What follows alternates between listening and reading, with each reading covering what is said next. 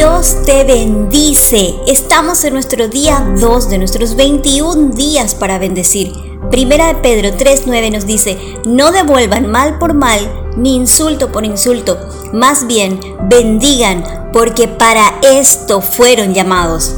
Fuimos llamados para bendecir, para hablar bien, para hablar el favor y la intención de Dios no nacimos para insultar o para ofender, nacimos para bendecir.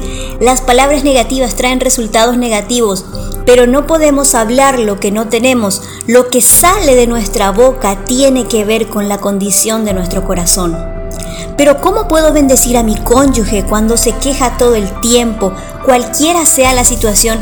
Siempre encuentra motivos para quejarse o dice malas palabras vive constantemente enojado o enojada sin considerar lo que habla. Sin embargo, precisamente se trata de eso.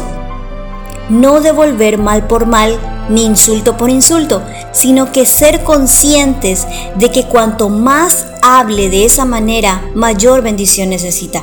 Cuando bendecimos, no describimos la realidad que estamos viendo, más bien describimos la intención de Dios sobre su vida aunque nosotros pensemos mal a causa del enojo, ya que cuando nos enojamos vemos una realidad distorsionada acerca de nuestro cónyuge, bendecir es ver lo que Dios tiene para él o para ella.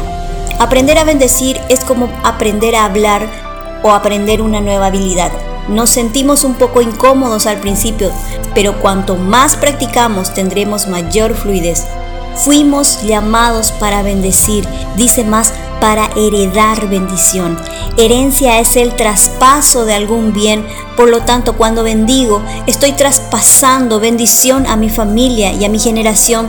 Y nuestro Papá Celestial tan amoroso no se queda atrás porque nos brinda una herencia de bendición mucho más abundante de la que podamos dar en una medida llena, apretada, sacudida y repleta.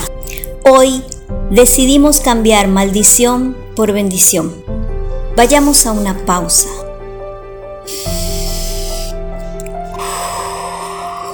Respira. Escribe en tu cuaderno de talks cada pensamiento negativo que has tenido con relación a tu cónyuge, sea que lo hayas verbalizado o no. Examina. ¿Es esto en realidad lo que deseo para él o para ella? Hablemos con Dios.